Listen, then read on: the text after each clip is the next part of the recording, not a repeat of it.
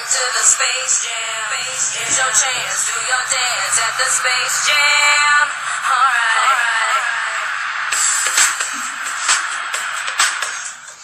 Retornando para o nosso terceiro podcast da aula de hoje de português, nono ano.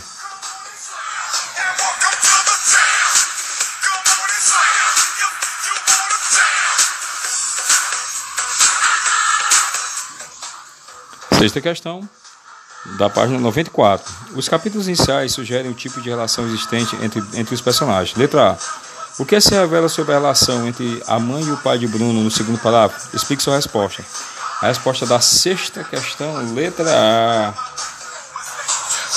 O pai e a mãe não parecem se dar bem, já que a mãe o, criti o, criti o critica indiretamente ao exigir que Bruno se comporte com os empregados da casa de modo menos grosseiro que o pai.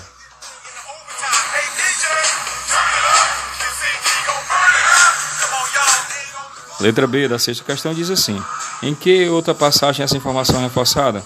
Bem, a resposta da sexta letra B na passagem que a mãe e o pai gritam um com o outro no escritório.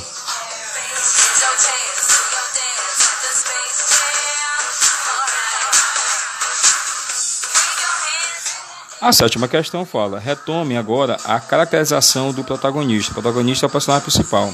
Letra A. Cite, justi cite e justifique duas características que você atribuiria a ele.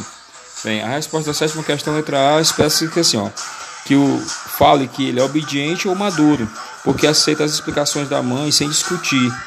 Observador porque se lembra de detalhes dos pais e dos colegas. Preocupado porque imagina, a princípio, que a mudança decorra de algum erro seu. Inocente porque não reconhece que a mãe havia chorado.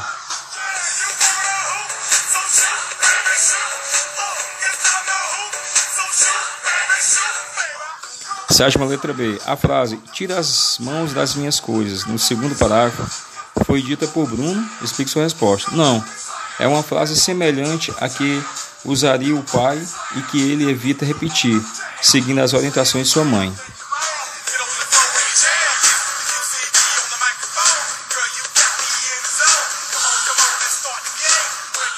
E a oitava e a última questão dessa página 94 diz assim: Embora seja um romance, essa obra assemelha-se em alguns aspectos a uma fábula, gênero textual cujo maior de destaque é o ensinamento moral transmitido pela narrativa. Leu Box, é, Leu Box, sabia?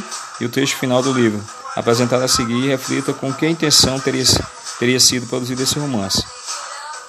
É, pode ter sido escrito com a intenção, a resposta da oitava, né?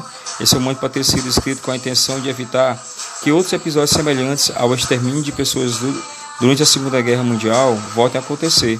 Romance pode ser considerado uma crítica e um alerta, porque ele vai, no final dele, ele vai falar sobre exatamente o extermínio de judeus na Segunda Guerra Mundial.